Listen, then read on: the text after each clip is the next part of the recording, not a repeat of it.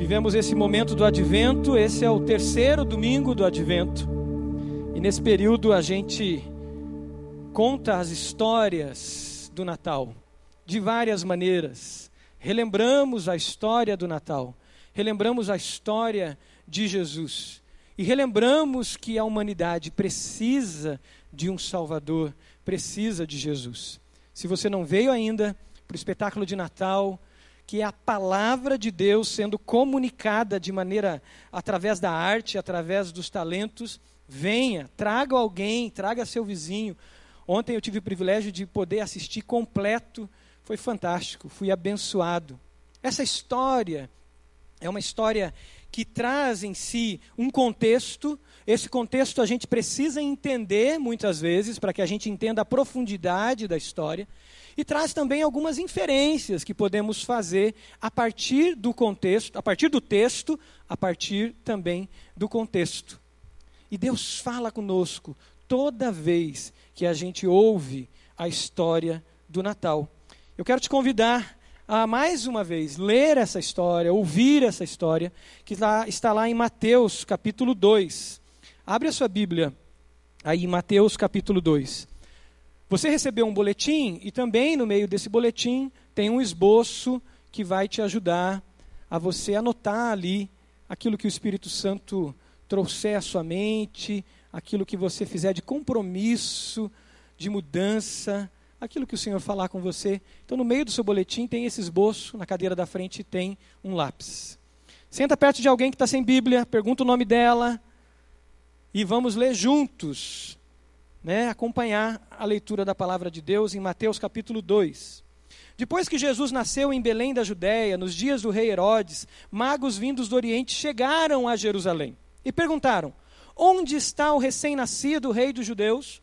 Vimos a sua estrela no Oriente e viemos adorá-lo. Quando o rei Herodes ouviu isso, ficou perturbado, e com ele toda Jerusalém, tendo reunido todos os chefes dos sacerdotes Note isso, os chefes dos sacerdotes do povo e os mestres da lei perguntou-lhes onde deveria nascer o Cristo.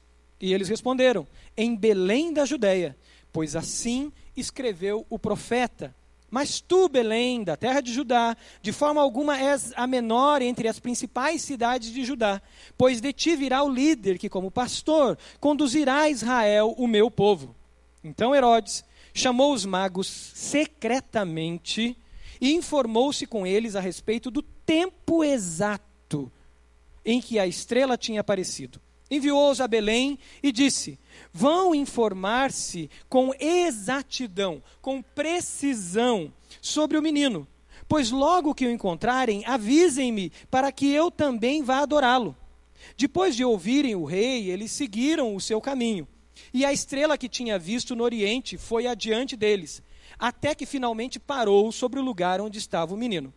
Quando tornaram a ver a estrela, encheram-se de júbilo. Ao entrarem na casa, viram o menino com Maria, sua mãe, e prostrando-se o adoraram, abriram os seus tesouros e lhe deram presentes: ouro, incenso e mirra. E tendo sido advertidos em sonho, para não voltarem a Herodes, retornaram à sua terra por outro caminho. Depois que partiram, o anjo do Senhor apareceu a José em sonho e lhe disse: Levante-se, tome o menino e sua mãe e fuja para o Egito. Fique lá até que eu lhe diga, pois Herodes vai procurar o menino para matá-lo. Então ele se levantou, tomou o menino e sua mãe durante a noite e partiu para o Egito, onde ficou até a morte de Herodes. E assim se cumpriu o que o Senhor tinha dito pelo profeta: Do Egito chamei o meu filho. Quando Herodes percebeu que havia sido enganado pelos magos, ficou furioso e ordenou que matassem todos os meninos de dois anos para baixo, em Belém e nas proximidades, de acordo com a informação que ele havia obtido dos magos. Então se cumpriu o que fora dito pelo profeta Jeremias. Ouviu-se uma voz em Ramá, choro e grande lamentação é Raquel que chora por seus filhos e recusa ser consolada porque já não existem.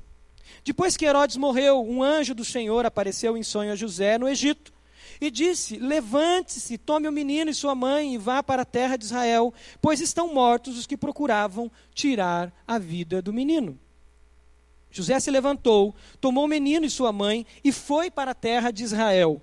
Mas ao ouvir que Arquelau estava reinando na Judéia, em lugar de seu pai Herodes, teve medo de ir para lá. Tendo sido avisado em sonho, retirou-se para a região da Galileia e foi viver numa cidade chamada Nazaré. Assim, cumpriu-se o que fora dito pelos profetas: ele será chamado Nazareno. Palavra de Deus, rica. Essa história rica nos ensina sobre o nascimento do Senhor, o nosso Salvador. Eu, lendo essa história, meditando nessa história, encontrei ousadia. Ousadia em cada movimento desse relato.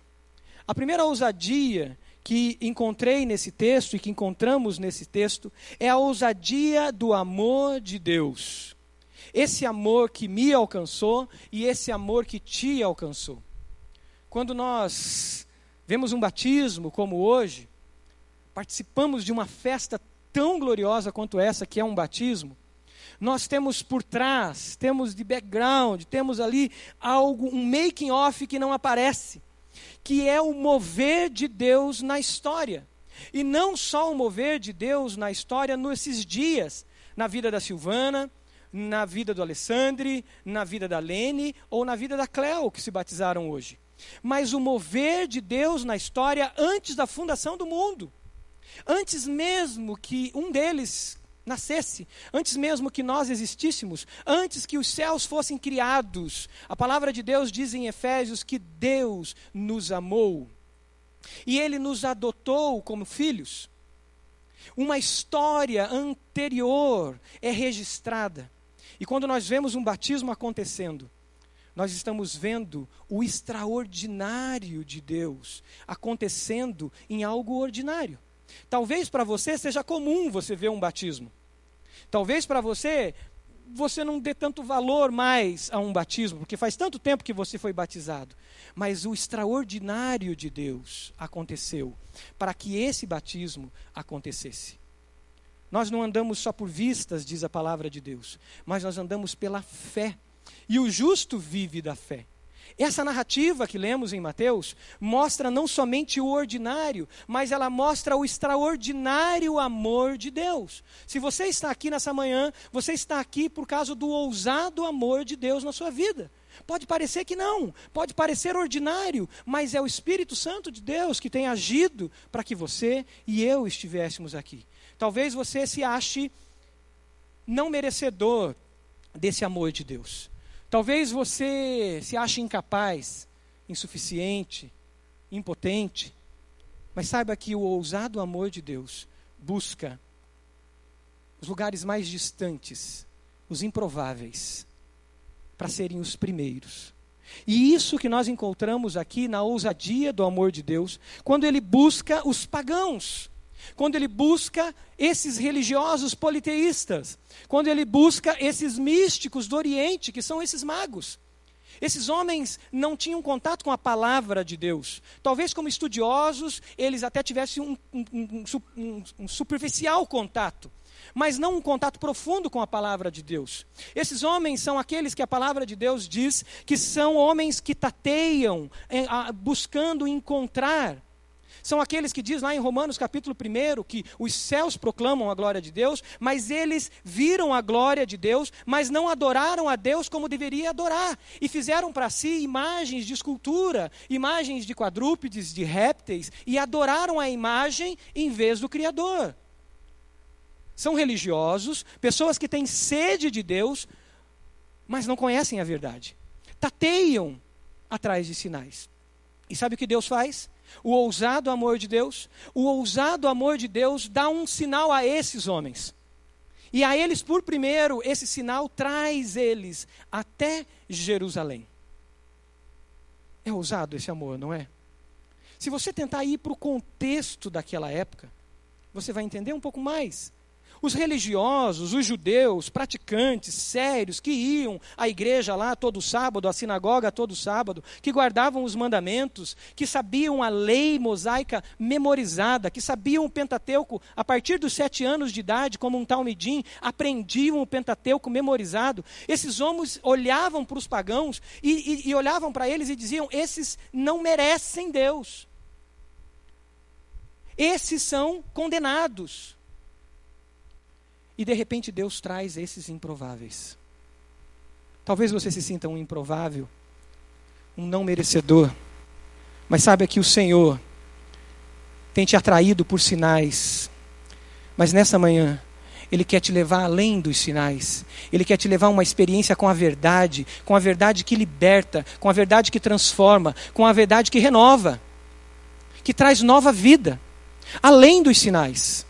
Esses homens são levado por esse, levados por esses sinais até Jerusalém. Mas se o sinal era tão claro, por que, que não levou eles diretamente a Belém? Eles precisavam de um contato com a palavra de Deus. E quando eles chegam em Jerusalém, Herodes sabe disso. Esses homens chamam a atenção pela sua, pelo seu jeito, pela, por serem pagãos, por serem líderes no paganismo, por serem é, estudiosos. E Herodes rapidamente fica sabendo Herodes chama eles, e diz o texto que quando Herodes chamou eles, Herodes convocou os chefes religiosos. E ali estavam os chefes, tanto dos mestres da lei, como os sacerdotes do povo. O sumo sacerdote tinha debaixo dele pelo menos 70 auxiliares, outros sacerdotes. Você tinha uma multidão de pessoas que Herodes convoca para que vá para as Escrituras, para a palavra de Deus, e diga com precisão aonde nasceria o Messias. E esses homens, pela primeira vez, talvez, tiveram contato com as Escrituras sagradas, aonde o plano de Deus, o plano de redenção de Deus, estava sendo manifesto na história. Pois antes de Jesus nascer, Deus já tinha planejado. Lá no Éden, Deus já tinha planejado. Quando Deus disse que da semente da mulher nasceria um que pisaria a cabeça da serpente. Os profetas anunciaram. Já existia um making off, já existia um plano extraordinário de Deus para a chegada do Messias. Esses homens têm contato com a palavra, e é através das escrituras sagradas que eles são direcionados para Belém. A estrela volta a aparecer e eles são levados para lá. O que o Senhor quer é que você viva além dos sinais. E você viva o amor de Deus na sua profundidade. Que é apresentado além dos sinais que te atraem, talvez para estar tá aqui hoje. Talvez porque o seu filho está numa boa classe de escola bíblica e você veio.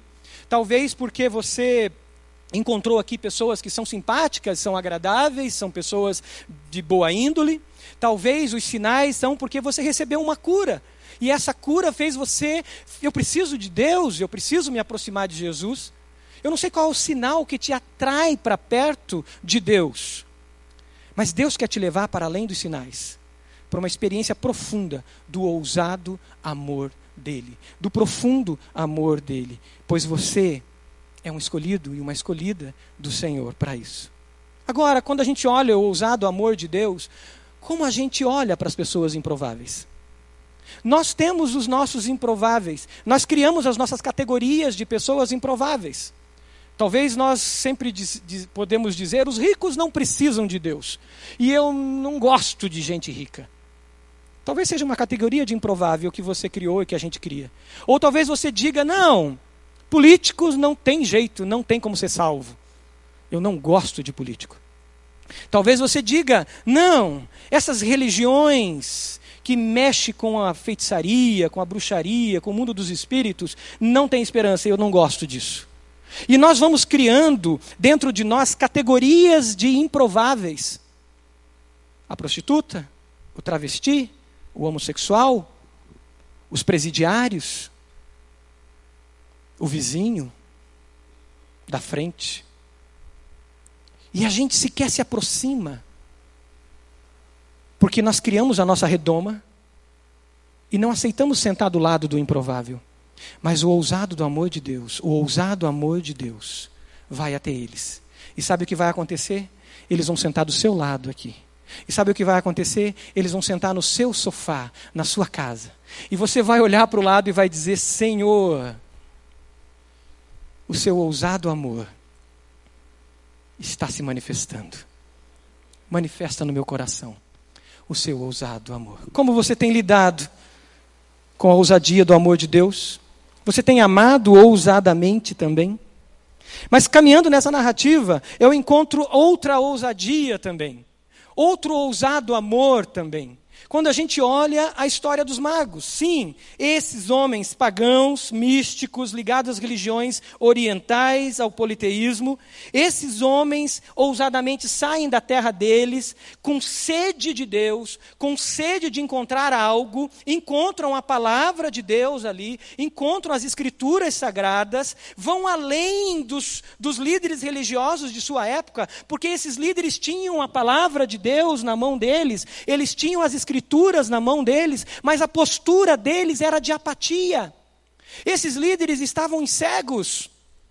E esse é um grande risco para quem já tem Jesus, de cair numa mornidão espiritual, de cair numa, numa apatia espiritual, de cair numa cegueira espiritual. E os sinais, e o reino, e o ousado amor de Deus bate a porta e a gente não vê, a gente não sente, a gente não ouve. Porque viramos religiosos, frios, viramos legalistas, fariseus, e não percebemos, mesmo com a Escritura nas mãos. Esses homens têm contato às Escrituras, esses magos, e eles vão além, e eles amam ousadamente. Primeiro, eles amam ousadamente porque eles chegam e fazem uma entrega. A adoração deles não é uma adoração superficial, sentimentalista, é uma adoração real. Eles saem da terra deles e eles saem com o objetivo de adorar de maneira concreta. Nós vivemos tempos de pós-modernidade onde o subjetivismo, o sentimentalismo toma conta.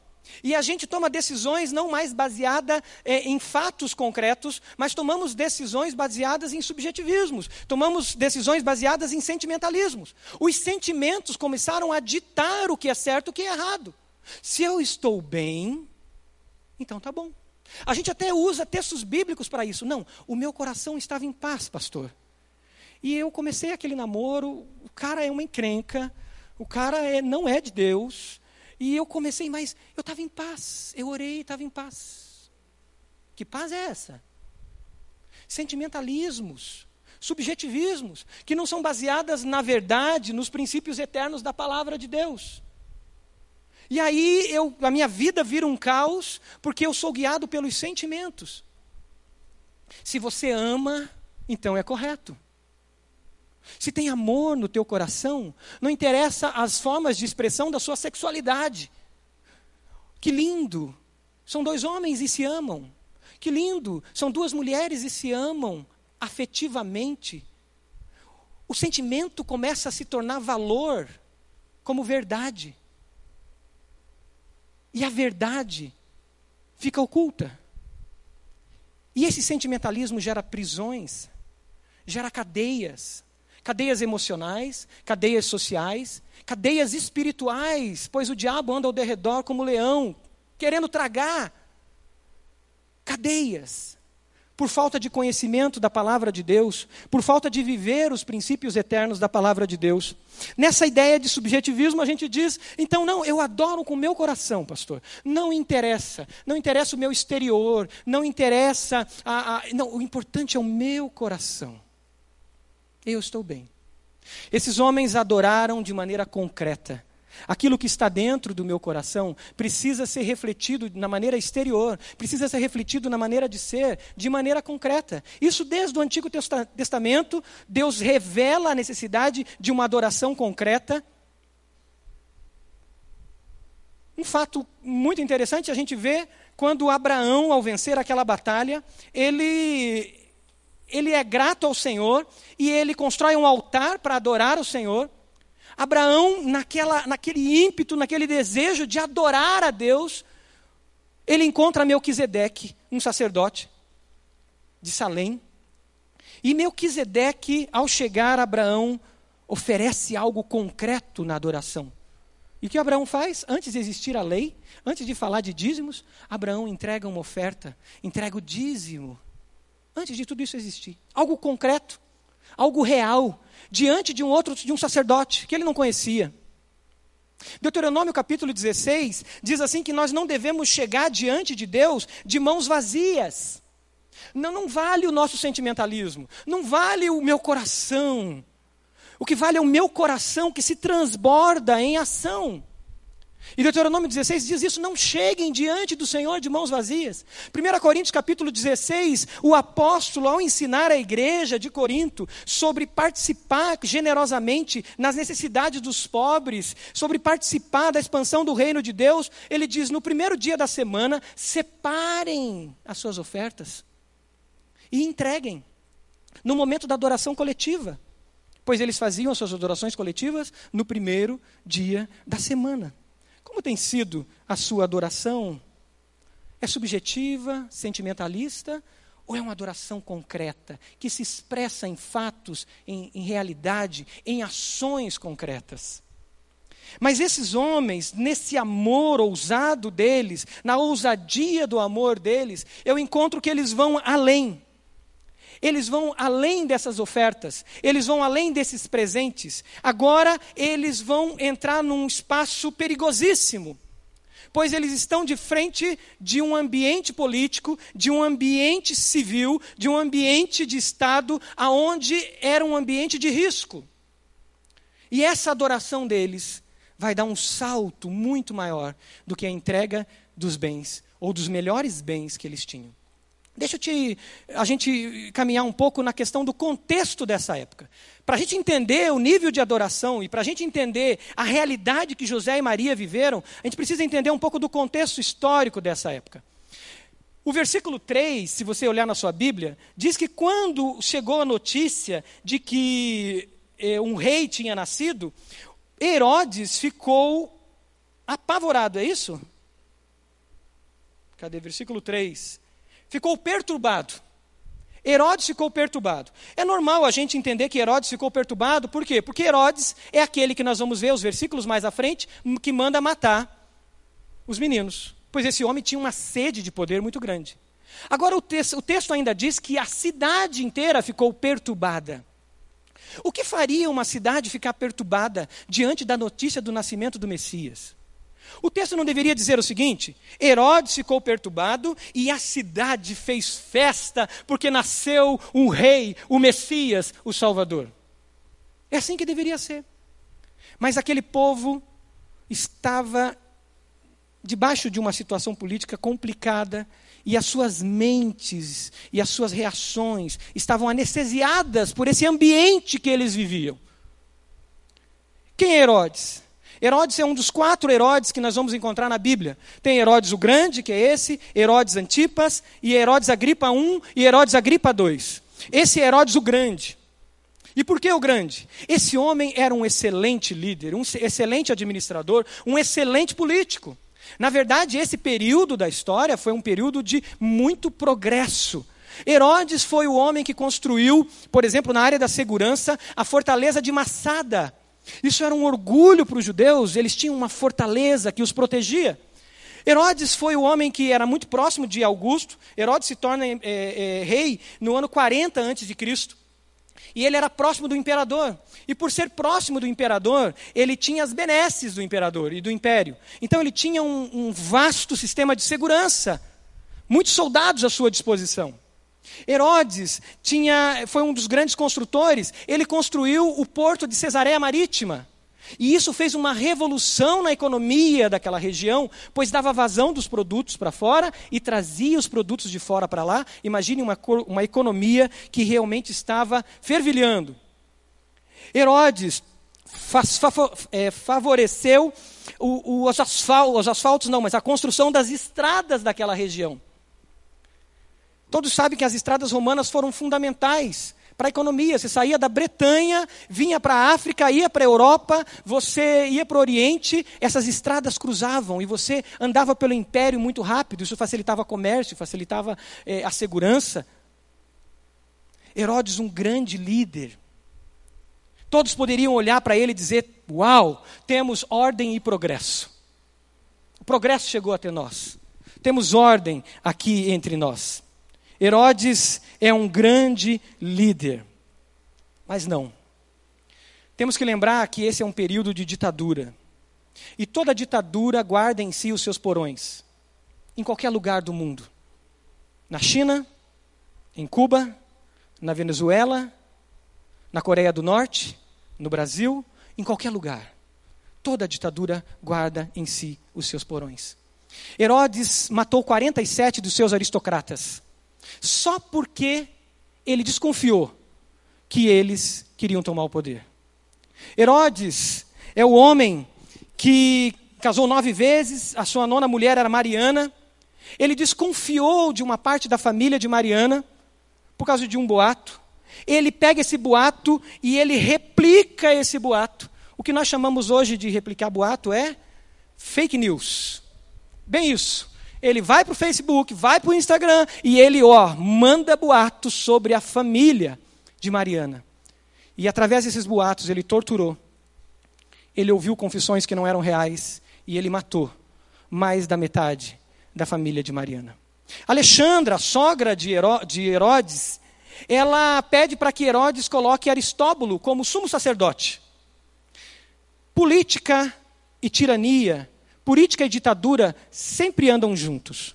E religião e ditadura também andam junto.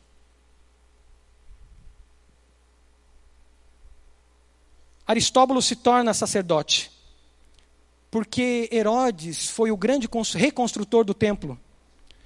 O orgulho para a religião judaica foi graças a Herodes que o templo foi reconstruído. E agora os religiosos, sacerdotes e mestres estavam felizes. Temos um templo. O povo estava feliz. Temos um templo. Oh, Herodes fez isso para nós. Então a religião cede aos prazeres, aos interesses desse ditador. Aristóbulo começa a ser sacerdote bem jovem, mas Aristóbulo resolve falar contra Herodes. E o que acontece? Herodes manda cortar a cabeça de Aristóbulo, seu sobrinho. Alexandra, sogra de Herodes, vendo esse caos e com medo, foge para o Egito. Guarde isso. Ela foge para o Egito. Herodes não sossega enquanto não encontrou Alexandra. E ele mata ela num cortejo fúnebre, quando ela estava se escondendo no meio de um cortejo fúnebre. Esse é o ambiente aonde Jesus nasceu. Esse é o ambiente aonde o nosso Senhor e o nosso Salvador nasceu. Essa é a realidade que eles estavam inseridos. Essa entrega do mago foi muito maior. Os magos tiveram agora que arriscar a própria vida para salvar uma vida. Os magos adoraram ou amaram ousadamente, pois eles correram risco de vida. Se Herodes foi capaz de perseguir a sogra no Egito, em outras terras, sobre outros domínios, e matar essa mulher no meio de uma questão pública, de uma manifestação pública, o que ele seria capaz de fazer com os magos?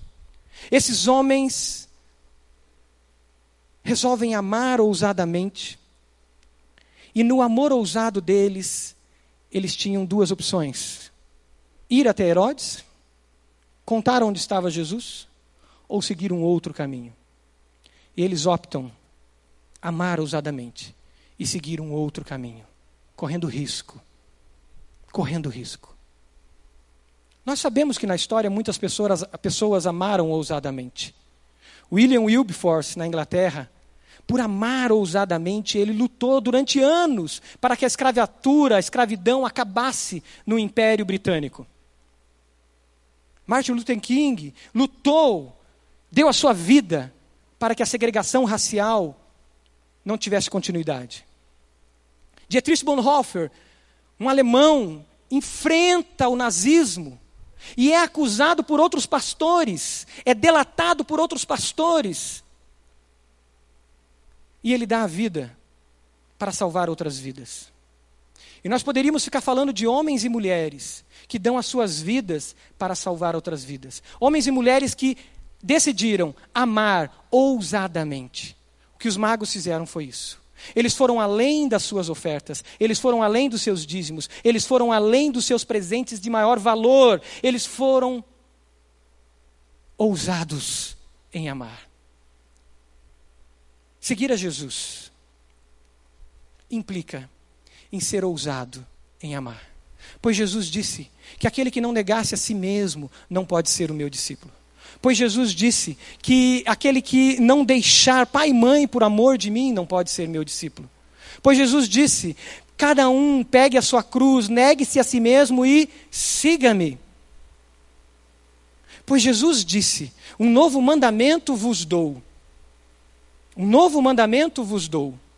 Que vos ameis uns aos outros, com um novo paradigma de amor. Que vos ameis uns aos outros como eu vos amei. Pois Jesus disse: Bem-aventurados sois vós quando forem perseguidos por amor de mim. Bem-aventurados são os pacificadores. Bem-aventurados, ou bem-aventurado é aquele que está na trilha, aquele que está no caminho do Senhor. Se por causa de mim vocês forem perseguidos.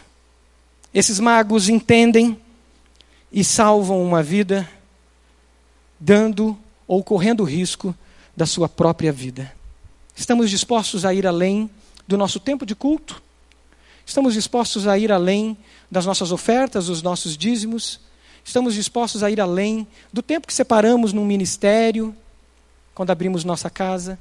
E estamos dispostos a amar ousadamente para salvar vidas, lutar pela justiça, lutar por o que é certo e correto e o que é verdadeiro, mesmo que isso implique em sermos perseguidos. Mas além desse amor ousado de Deus que me encontrou e te encontrou, desse amor ousado de Deus que deu a vida na cruz por mim e por você, desse amor ousado desses magos que correm risco de vida, entregam a sua vida para amar ousadamente, para que a justiça se estabeleça, para que a verdade se estabeleça e eles protejam esse menino, nós encontramos o amor ousado ou a ousadia do amor da perseverança de José e Maria. Venha comigo nesse contexto, como que é viver como José e Maria com um bebê, num contexto de opressão como esse. A ousadia do amor de José e Maria. Ele, José, primeiramente, aceita o chamado do Senhor, ama ousadamente Maria, ama ousadamente Jesus aceita ser o protetor, o guardião, ser o pai desse bebê. Aceita ser o protetor, o guardião, o cuidador dessa mulher, Maria. E agora ele aceita entrar e continuar nos planos extraordinários de Deus para a vida dele. Ele aceita andar por além daquilo que há à vista. Ele aceita andar por além daquilo que é ordinário. Ele se coloca agora como um caminhante, como um peregrino, como um viajante, como alguém que está nas mãos de Deus.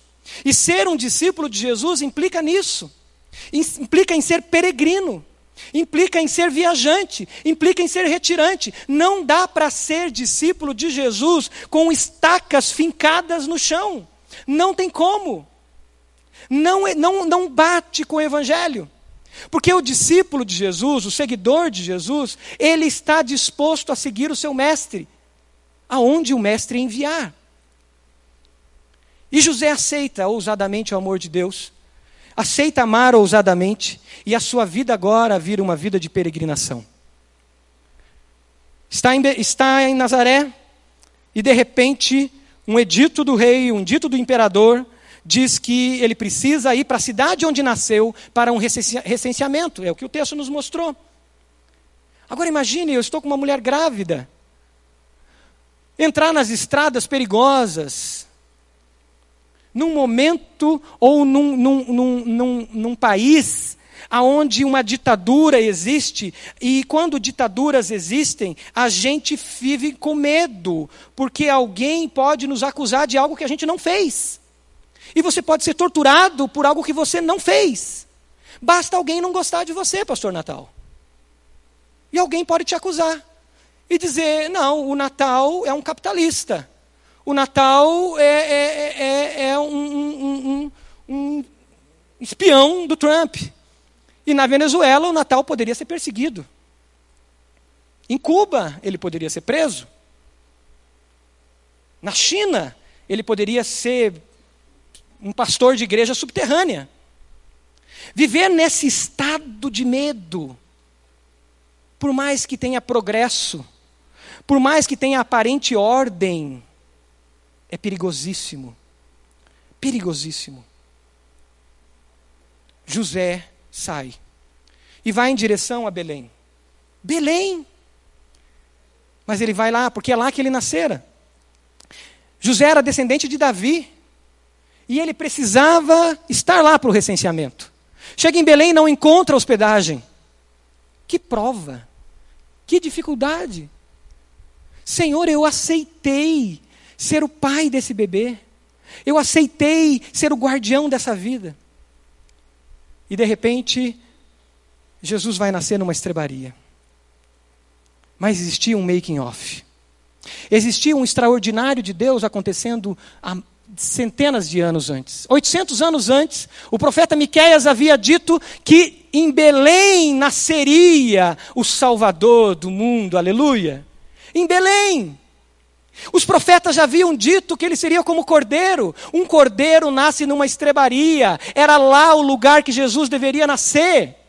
Não era num hotel, não era numa hospedagem da melhor que pudesse existir. Era lá, junto com os animais, aonde nasce um cordeiro, pois Jesus é o cordeiro do, de Deus que tira o pecado do mundo. Aleluia. É Ele. Ok, estou em Belém. Chegam os magos, que bênção. Você já teve essa experiência de notícias boas assim? Ouro, uau! Incenso, mirra. Gente, que maravilha! Que tal a gente voltar para Nazaré, comprar uma casinha, construir uma casa legal, pegar esse dinheiro e pagar os estudos de Jesus? Já que ele é o Messias, ele precisa estudar numa escola rabínica. Quem sabe na escola de Iléu, quem sabe na escola de Gamaliel, quem sabe nas escolas dos fariseus. Não era barato estudar nas escolas rabínicas. Ouro, incenso e mirra paga tudo isso. Mas não. Uma notícia. Herodes está perseguindo o menino. Gente, agora que estava tudo bem, eu vou ter que fugir. E a vida de um peregrino, a vida de um discípulo de Jesus, a vida de quem é conduzido pela providência divina, continua. E eles vão para o Egito. A primeira oferta missionária foi dada ali por aqueles magos. Aquela oferta de incenso, ouro e mirra foi o sustento deles em terra estranha, como refugiados. Agora eles vão para um outro lugar viver como refugiados. Agora eles dependem, eles têm que começar do zero. E essa oferta concreta, real, foi a resposta de Deus para o sustento deles. Estão no Egito. E agora, Senhor? Herodes morreu. Aleluia. Vamos voltar. Ao retornar, eles encontram alguém muito pior do que Herodes. Arquelau. Arquelau, Herodes, quando morreu, exatamente um pouco antes de morrer, Herodes manda matar o seu filho, que era o filho que deveria assumir o trono. E Herodes, por algum motivo, ele manda matar esse menino, pois ele queria alguém como ele no trono. E quem assume o trono é Arquelau, um demônio pior do que Herodes. Arquelau era demoníaco, possuído, muito mais violento do que Herodes. Arquelau era tão violento que ele ficou no, no trono somente dois anos. César Augusto não aguentou Arquelau e mandou decapitá-lo. Quando José e Maria chegam em Israel, a notícia ruim novamente. Mas José, com certeza, devia estar percebendo o extraordinário de Deus acontecendo. Porque o profeta Oséias havia dito 500 anos antes: Do Egito chamei o meu filho. E para onde que José e Maria vão? Para Nazaré. Peregrinam até Nazaré se retiram até Nazaré. E lá cumpre-se a profecia que dizia que Jesus, o nosso Salvador, seria chamado de Nazareno. E sabe o que quer dizer Nazareno? Vem da raiz Nezer, broto, renovo. Jesus é o broto da raiz de Davi, o renovo da raiz de Davi, que vem para trazer vida.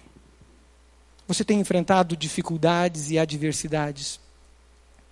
Você tem enfrentado as lutas e as portas se fecham e você não sabe o que está acontecendo. Você tem enfrentado as lutas da perseguição, da discriminação. Existe um renovo, um nezer de Deus, pois o ousado amor de Deus na sua vida contribui para o bem. A palavra de Deus diz que todas as coisas contribuem para o bem daqueles que amam a Deus. Quando José lá atrás aceitou o ousado amor de Deus, ele se colocou numa dimensão diferente, não mais na dimensão do ordinário, mas na dimensão do extraordinário de Deus, não mais na dimensão de andar pelo sentimentalismo, não mais na direção de andar porque o meu coração manda ir para cá ou para lá, não mais na direção de andar sobre os pensamentos políticos, filosóficos da sua época, mas andar sob o amor de Deus. E quem está no amor de Deus, todas as coisas contribuem para o bem. Talvez você não esteja entendendo esse momento da sua vida. José não entendeu, Maria não entenderam, eles não entenderam várias situações, mas o extraordinário de Deus estava acontecendo. Você recebeu o ousado amor de Deus na sua vida? Você tem vivido nesse ousado amor de Deus? Você pode fechar seus olhos? Deus nos amou ousadamente, ao ponto de deixar a sua glória e entregar-se por mim e por você.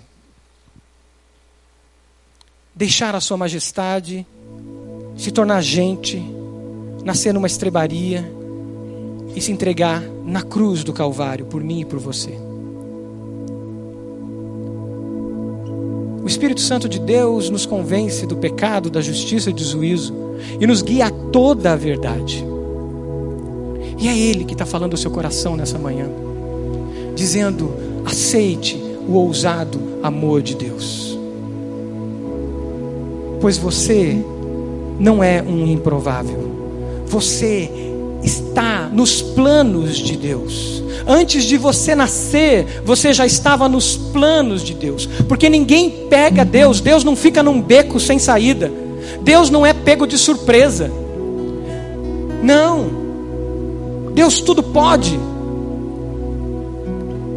Ninguém enquadra Deus. Você já fazia parte dos planos de Deus. E essa é uma manhã aonde você vai poder se alinhar aos planos de Deus e dizer: Senhor, eu aceito o teu ousado amor na minha vida, e eu quero viver nesse amor. Se você entende isso, entende que você precisa de Jesus como Senhor da sua vida, como dono da sua vida, como Salvador, único e suficiente Salvador, e que você precisa andar nesse movimento do Senhor e não sendo dono de você mesmo, você está disposto a ir para onde Deus te enviar. Eu quero que você faça uma oração comigo, de entrega. Diga isso agora ao Senhor aí. Diga agora, Senhor Jesus, eu reconheço que eu sou pecador, que eu sou pecadora. Eu reconheço que sozinho, sozinha eu não consigo. Eu reconheço que sozinho e sozinha eu sou impotente. Eu reconheço que eu não por melhor que eu seja, eu não consigo chegar até ti. Mas eu sei que Jesus veio até mim. Diga isso, eu sei, eu creio que Jesus veio até mim. Diga agora, eu creio que Jesus morreu na cruz do Calvário para receber sobre ele todos os meus pecados. E eu me entrego a ti, Jesus. Crucifica-me contigo, Jesus. E ressuscita-me contigo, assim como o Senhor ressuscitou. Eu creio na Sua morte e na Sua ressurreição. E eu creio numa nova vida. Diga isso a Jesus. Eu te recebo, Jesus, como meu Salvador e como meu Senhor. Enquanto a igreja está orando, de olhos fechados ainda, você fez essa oração de entrega, você aceitou esse ousado amor de Deus, levante uma das suas mãos. Eu quero conhecer você e orar por você. Amém. Deus abençoe, em nome de Jesus. Alguém mais fez essa oração? Levante uma das suas mãos. Amém. Deus abençoe essa senhora, em nome de Jesus. Deus abençoe. Mais alguém? Amém. Aquela senhora também. Deus abençoe, em nome do Senhor Jesus. Alguém mais fez essa oração? Amém. Aquele menino. Deus abençoe, em nome do Senhor Jesus. Aleluia. Mais alguém fez essa oração? Eu quero te ver, orar por você. Amém. Esse menino aqui na frente, Deus abençoe. Essa jovem senhora aqui na frente, Deus abençoe. Pode abaixar. Aleluia. Mais alguém fez essa oração de entrega, reconhecendo o ousado amor de Deus. Aleluia. Com os olhos fechados ainda. Você precisa amar ousadamente. O seu amor ainda é um amor em estacas. Você está enraizado aonde está e o vento do Espírito Santo não consegue te levar para lugar nenhum. Se você não está vivendo o ousado amor de Deus, mas você é um poste, um totem que não se deixa levar pelo vento do Espírito Santo de Deus, essa manhã é um chamado do Senhor a você a viver o ousado amor de Deus e amar os improváveis. É manhã de você sonhar os movimentos do Espírito Santo de Deus, sonhar batizar pessoas, sonhar em alcançar pessoas, mesmo as daquelas que você colocou nas categorias dos improváveis. É manhã de você buscar os sonhos do Espírito Santo de Deus, mesmo que você tenha que peregrinar, mas peregrinar no extraordinário e sair do ordinário. Você tem amado? Você tem vivido em lutas, em dificuldades? O Senhor tem uma resposta para você nessa manhã. A palavra de Deus diz em Tiago capítulo 1: Tende alegrias quando passares por provações. E o texto continua dizendo: Se estão em provações, peçam a Deus sabedoria, que Ele dá. Efésios capítulo 1 diz: Abra os olhos do meu coração. É uma oração, diga isso. Senhor, abra os olhos do meu coração, para eu ver no momento das lutas. E o texto diz: Dá-me espírito de sabedoria. E o Senhor dá. E nessa manhã, eu quero orar com cada um, pedindo que sabedoria do Senhor seja dada para vencer as adversidades. Vamos nos colocar de pé? Coloque-se de pé e nós vamos cantar essa canção. Enquanto nós cantamos essa canção, eu quero te convidar. Você que levantou a mão aceitando o Senhor Jesus, vem aqui à frente, eu quero orar com você, pedindo de Deus sabedoria e força no momento de luta. Você que levantou a mão, vem à frente. Vem à frente. Os meninos que levantaram a mão, aquela senhora. Isso, venha, por favor. Quero orar com você. Aleluia. Amém. Glória a Deus. Aquela outra senhora aqui, pode vir. Vem em nome de Jesus, eu quero orar contigo. Vem aqui. Amém. Aleluia.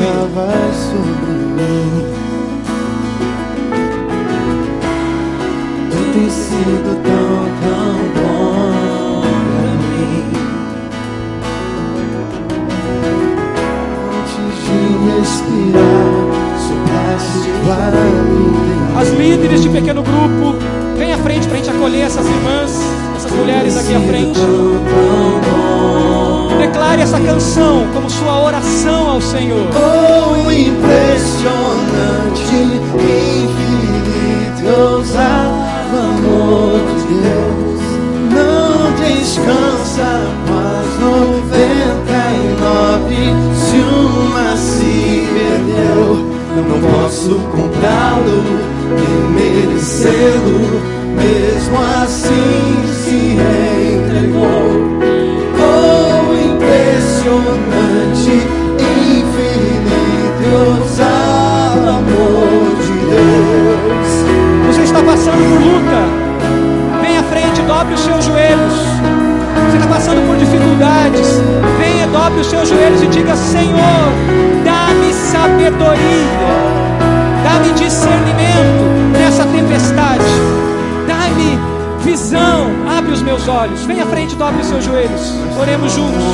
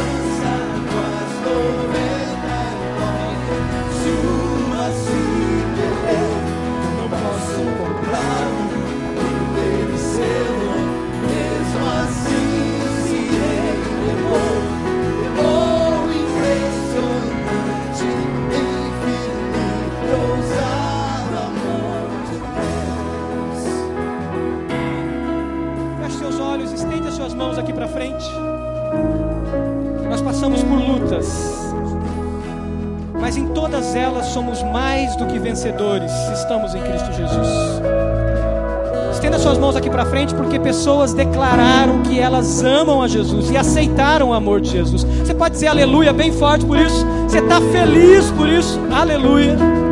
Senhor, eu me uno à sua igreja. Somos igreja do Senhor, a amada do Senhor, a noiva do Senhor, a menina dos olhos do Senhor. É a sua igreja reunida nessa manhã. Nos unimos e estendemos as nossas mãos, Pai, sobre cada pessoa que está aqui na frente, Pai. Ó Deus, o Senhor conhece as lutas de cada um. O Senhor sabe aqueles que estão lutando contra a enfermidade, contra a doença, Senhor, que bateu a porta e desestabilizou, Senhor. O Senhor conhece, Pai, aqueles que estão lutando em momentos difíceis, em momentos de angústia, Pai. Mas tu és o Deus do extraordinário. O Senhor é o Deus da cura. O Senhor é o Deus soberano. O Senhor é o Deus que não é pego de surpresa. Por isso, como igreja do Senhor, nós clamamos pela cura, nós clamamos pela restauração física, emocional e espiritual, Pai. Deus, nós clamamos pela libertação espiritual. Se tem alguém aqui, Pai, que vive sobre o medo, que vive sobre a opressão, da tirania, da tirania de pessoas, da tirania espiritual, da tirania, Pai, de qualquer sorte, nós clamamos por libertação. Quebra as correntes, Senhor, quebra todas as correntes que possam impedir uma vida livre, uma vida de liberdade no Senhor, Pai. Clamamos, Senhor, por salvação. Te louvamos pelas vidas que declararam que são de Jesus, que vieram à frente, dizendo: Eu sou do Senhor, o amor do Senhor está em mim. Ó Deus, sela essas pessoas com o Espírito Santo da promessa. Pai, que a alegria da Sua salvação esteja presente na vida de cada um. Que eles voltem para casa alegres, felizes e que eles contagiem outras pessoas, Pai. Ó Deus, que ninguém nessa manhã volte para casa como chegou, mas que a alegria do Senhor, que é a nossa força, seja aquilo que vai contagiar outros a vir, a amar e a viver o ousado amor de Deus. Abençoa-nos, Pai. Guia-nos como igreja do Senhor e ajuda-nos a viver ousadamente e a amar ousadamente. É a nossa oração, Pai Celeste, em nome do Senhor Jesus. E a igreja diz: Amém e Amém.